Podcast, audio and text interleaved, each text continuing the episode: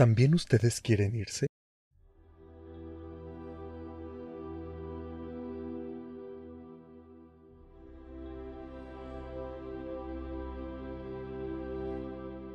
Con esta pregunta nos interpela el Señor, puesto que en el momento de la prueba es donde nosotros debemos manifestar en realidad si hemos creído en el resucitado.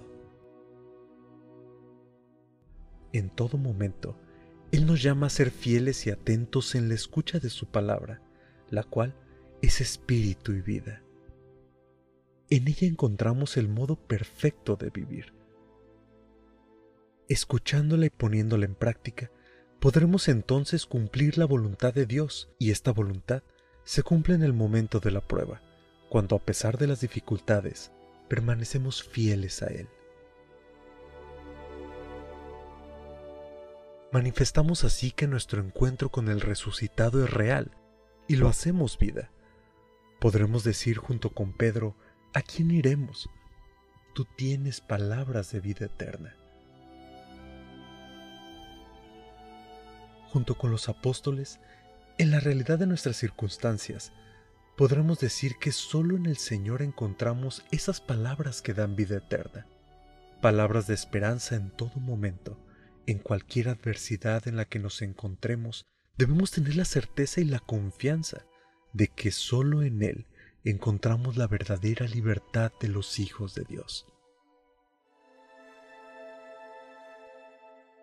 Solo teniendo nuestra fe puesta en el Señor, podremos seguirlo con una seguridad tan grande que nada ni nadie nos podrán sacudir ni hacer dudar.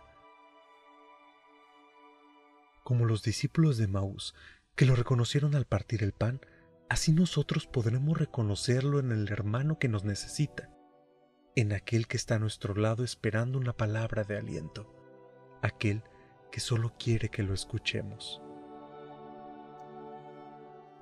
En esto manifestamos reconocer al Señor. No solo reconocerlo en el pan eucarístico, sino en el prójimo.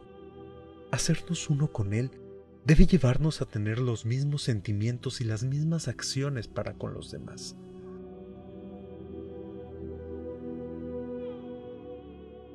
La comunión verdadera en estos tiempos que estamos viviendo es con el hermano, recordando que somos un mismo cuerpo, una misma iglesia en la cual todos estamos llamados al compromiso solidario con los que nos necesitan.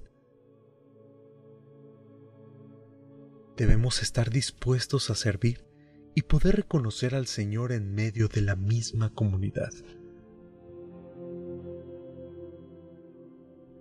Dios, Padre nuestro, que amas a tus hijos los hombres, atráenos hacia Cristo con el don de la fe, para que creamos en Él con estabilidad y con apertura al hermano.